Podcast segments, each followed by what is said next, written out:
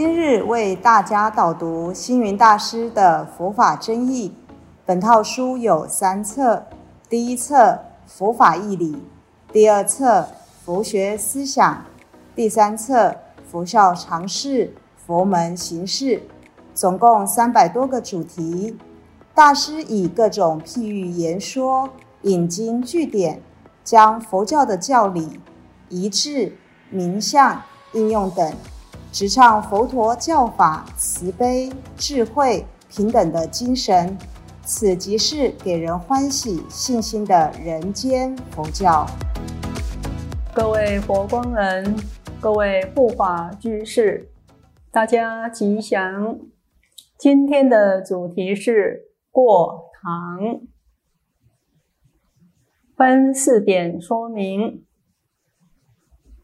第一点提到行住坐卧皆是修行，在丛林里面。所谓行如风，立如松，坐如钟，卧如弓。行止之间特别注重威仪。例如，平时上殿要排班，吃饭要过堂，举止进退皆有规矩，在在都要学习。但是，一般人心里会想。都几十岁的人了，还不会走路吗？吃了几十年的饭了，还不会吃饭吗？这是因为不了解寺院的规矩，才会口出此言。寺院不同于俗家，在寺院中，欲举于动都是修行，走路、吃饭、睡觉。都可以参禅，这其中都有很深妙的解脱境界。理学家陈怡有一次到佛门，看见大众排班进斋堂用餐，队伍鱼贯而入后，非常的赞叹：三代威仪，尽在事宜。可以说，佛门里行立坐卧间，无一不是修行。所以到了寺院，你会感到自己确实是不会走路，不会吃饭，身心受到欲望妄想的束缚，积年累月成了习惯。若要修正这些与欲望妄想相应的不好习惯，确实需要从行住坐卧、穿衣吃饭的基本功重新学习。接下来提到中国丛林过堂的缘起，在中国出家人用餐都是到斋堂里过堂。目前只有南传佛教国家仍然实践佛陀时代托钵乞食的制度。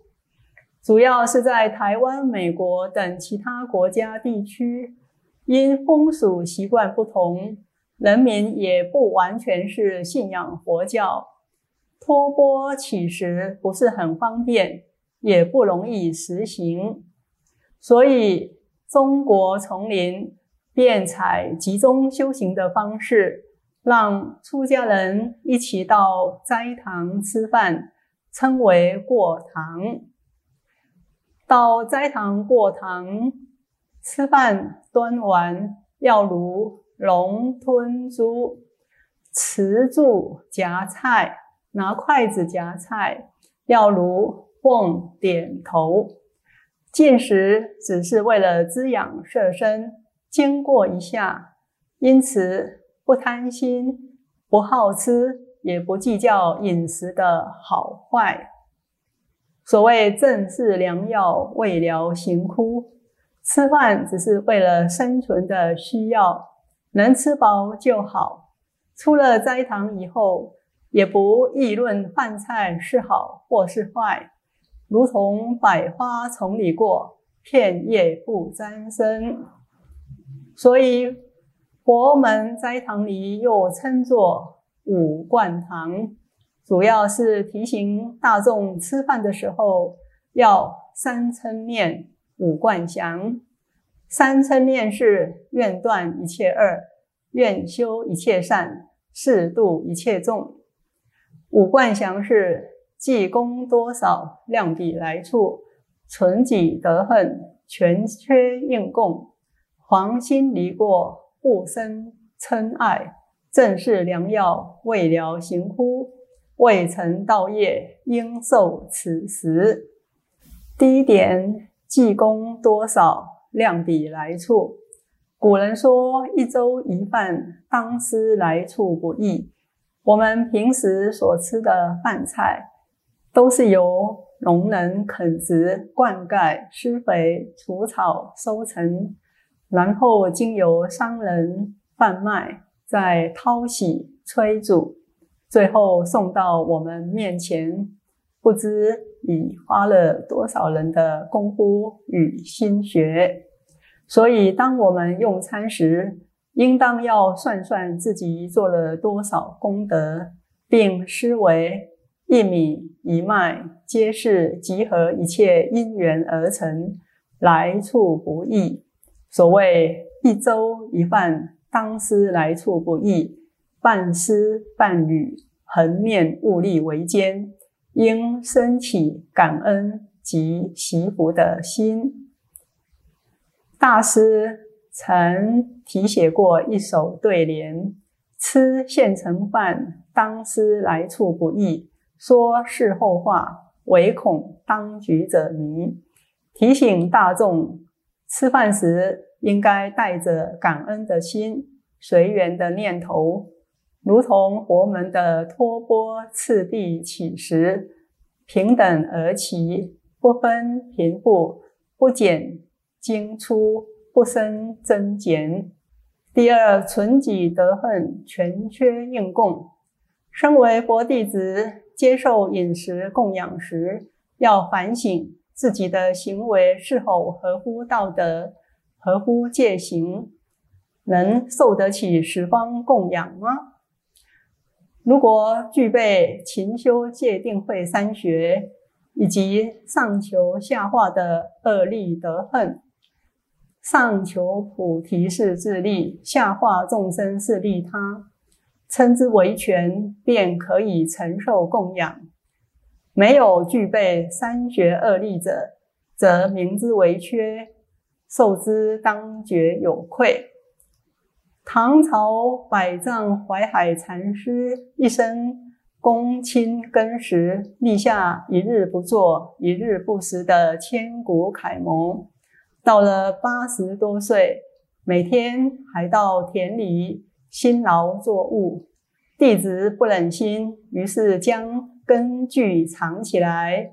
淮海禅师找不到工具做事，便不吃饭。所谓不懈怠一日，不忘食一餐。接下来提到第三，黄心离过，不生嗔爱。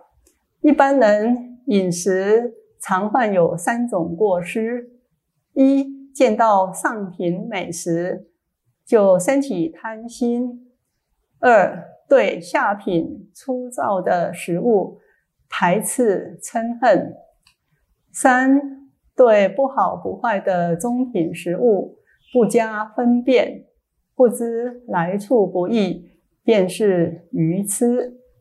饮食上，如果产生上述的贪嗔痴三种心，会使自己堕落，应该警惕防范。另外，对于饮食，如果食用过多、不知节制，也会产生许多疾病。佛说《医经》里头提到，人得病有十种因缘：一。久坐不卧，二食无怠，就是饮食没有节制。另外，《阿含经》里也记载，如果过分饱食，则气急身满，百脉不调，死心壅塞，坐卧无安；又减少食，则身累心悬，意虑不顾。意思是，饮食固然不宜过多，但也不能过少。饮食适中是非常重要的。此外，过堂时我们要以慈悲喜舍的心来代替贪嗔痴等不净的心，才能真正吃得身心欢喜健康。第四是正视良药，未疗行枯。我们的身体是由地水火风四大组合而成。经中提到一大失调，即一百一十种病升起；四大全失调，就有四百四十种病升起。身体真正的大病，便是饥渴。所以经上说，饥为第一病，饥苦难治。疾病而言，从生至终，永无暂息，余病不讹。因此，饮食就如良药一般，能治疗形体饥渴的疾病。佛一教经说，受诸饮食，当如服药，去得滋生，以处饥渴。如风采华，淡取其味，不损色香，受人供养，去自除恼，无得多求，坏其善心。杂宝藏经说：世身如车，好恶无则，香油臭直，等同调法。车子有油才能发动，身体也是如此。有了食物的滋养，生命才能延续，道业才能承办。所以饮食是重要的，只是不要在食物上起分别。就像车油，只要可以转动，不一定要要求最高品质。第五是未曾道业，应受此食。一般人常被欲望牵服，对身体总是费尽心思的保养爱护。但是对修行人来说，饮食只是用来滋养四大假合的色身。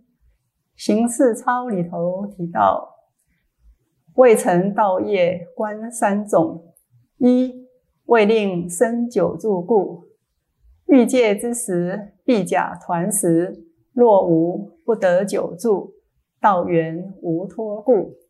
二为相续寿命，假此报身假命成法身慧命故。